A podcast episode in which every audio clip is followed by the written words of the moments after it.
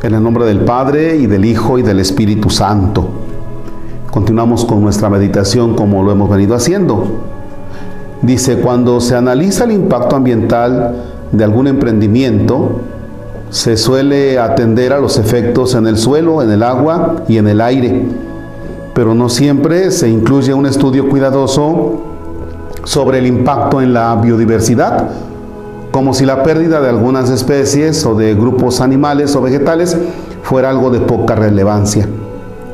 Las carreteras, los nuevos cultivos, los alambrados, los embalses y otras construcciones van tomando posesión de los hábitats y a veces los fragmentan de tal manera que las poblaciones de animales ya no pueden migrar ni desplazarse libremente, de modo que algunas especies entran en riesgo de extinción.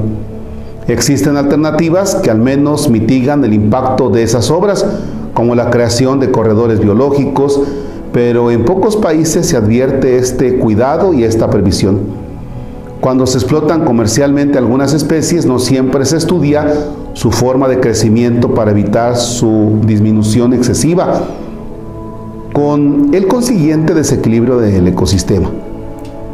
El cuidado de los ecosistemas supone una mirada que vaya más allá de lo inmediato, porque cuando solo se busca un rédito económico rápido y fácil, a nadie le interesa realmente su preservación.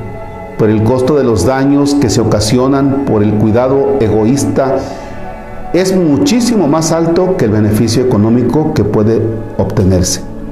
En el caso de la pérdida o el daño grave de algunas especies, estamos hablando de valores que exceden todo cálculo. Por eso podemos ser testigos mudos de gravísimas inequidades cuando se pretende obtener importantes beneficios haciendo pagar al resto de la humanidad presente y futura los altísimos costos de la degradación ambiental.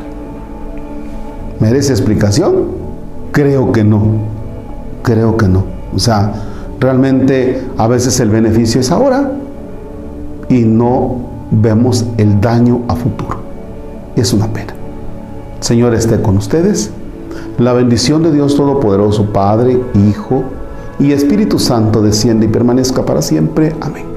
Que tengan un excelente jueves.